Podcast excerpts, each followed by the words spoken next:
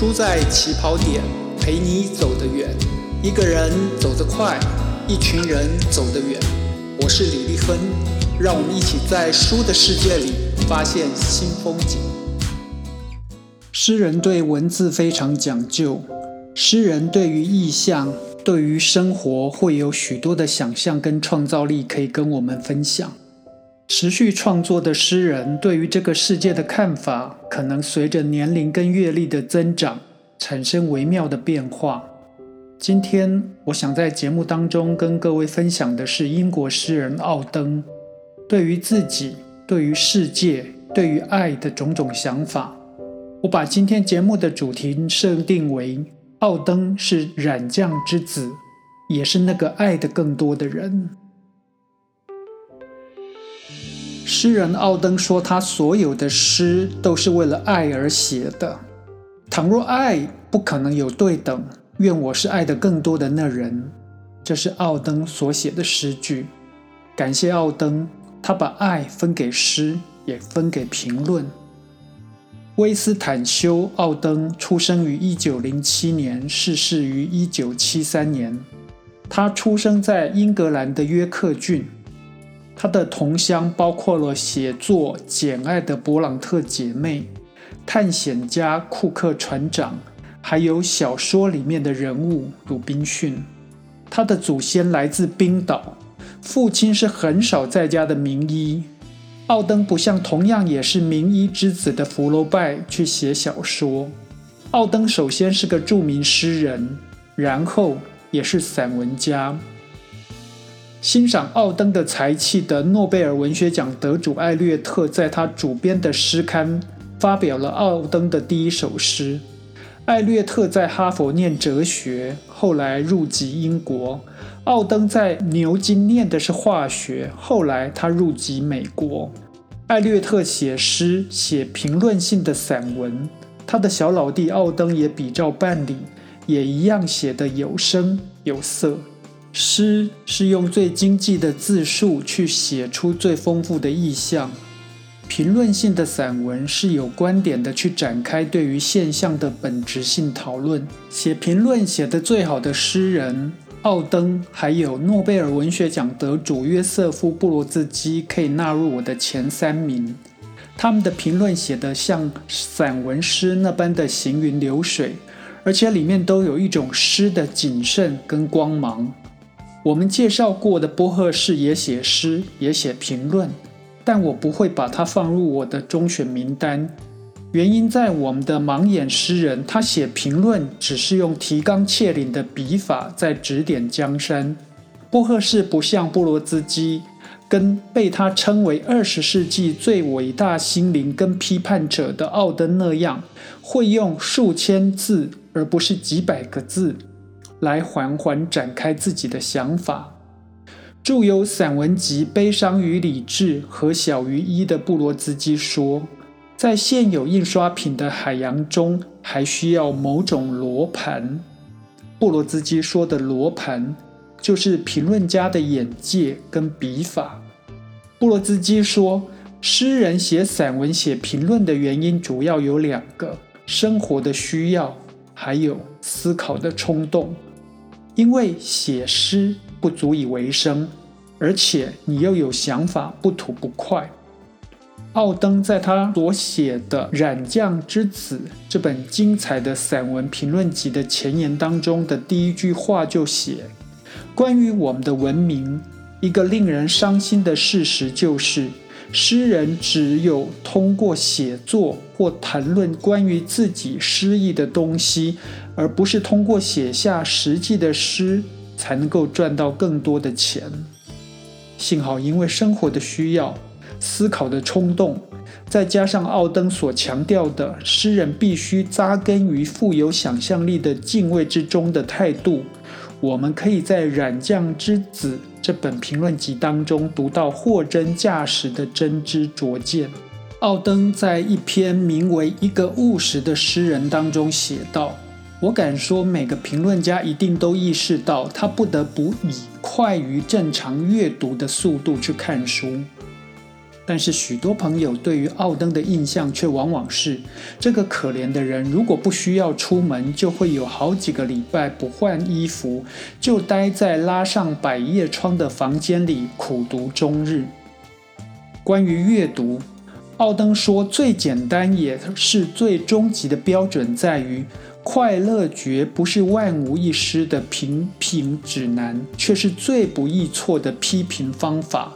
而阅读的快乐建筑在良好的品味，有良好的品味，对文字在乎，广泛的阅读，谨慎的下笔，习惯对文学爱好者发言。奥登说，最适合于他的工作是作家，或者是当老师。他根本就是理想的阅读文学领路人。奥登在牛津大学诗歌教授的就职演说当中引用了美国作家梭罗的一段话。这段话说的是：“生活的艺术，诗人生活的艺术，那就是既然没有什么可以干，那就去干点什么吧，来开展创作、认知与判断这样子的主题。”奥登说：“关于未来。”一个人至少知道一件事情，即未来无论变得如何与当下不一样，那总是他自己的未来。不管他怎么变化，他依然是自己，而不是其他人。因此，他当前所喜欢的事物，无论旁人赞成或不赞成，都极有可能在将来变得有益于他。也就是说，人们不管是阅读、与人交谈、思考。所有的只字片语跟当下的时光都是算数的，都是有可能会产生影响的。奥登教授这个提醒讲得非常的轻松，对我们来说却非常难做到。我们早就习惯虚度光阴，草草翻阅，把生命浪费在不断变化的空想当中，不是吗？这本书讨论诗歌，讨论写作。讨论莎士比亚，奥登既旁征博引，又能够抒发一家之言。然而，如果你对文学的兴趣不够强烈，对诗歌的理解只停留在诗可以入歌，好歌词就是好诗的阶段，《染匠之子》这本书又能够带给你什么样的影响呢？必须说，奥登对于诗人，对于诗歌爱好者。对于读者的棒喝一点都不手软。他说他想开设一家吟游诗人学院，并做了五个课程设定，前四个都大致与我们的想象有关，最后一个要求就非常非常的奥登了。他的要求是每个学生照看一只家养动物，并开垦一小块花园。为什么？因为奥登认为。诗歌与文学，或者我们也可以把文化学习者跟研究者都纳进来。这些人都应该把实用性考虑进去。你可以把文艺当作嗜好，但所谓的反映人生跟社会良知之类的事情，自己人说一说就好。诗歌、文学、艺术。如果不能累积转化到足以帮助为生的技能，最低限度也必须要创造出精神上面的回报。而养动物是面对活的东西，养花养草则是要去面对季节的变化。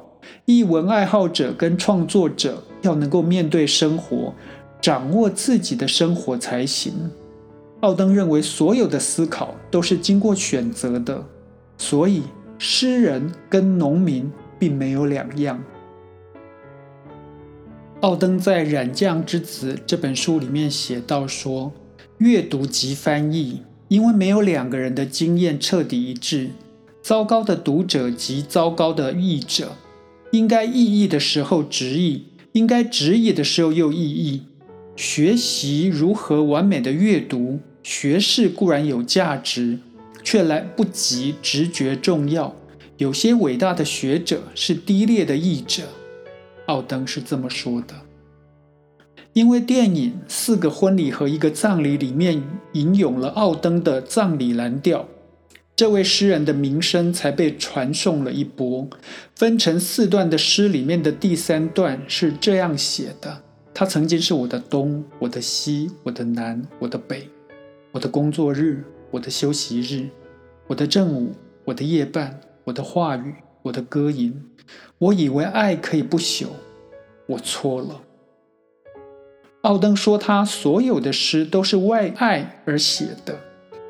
他有一首诗，里面是这么说的：“倘若爱不可能有对等，愿我是爱的更多的那个人。”奥登首先是个诗人，然后是个评论家。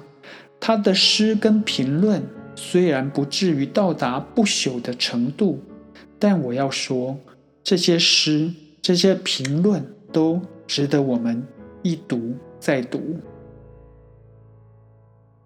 托尔斯泰说：“所有的美好都是由光和影所组成。”我是李立亨，让我们继续在书的起跑点发现光和影。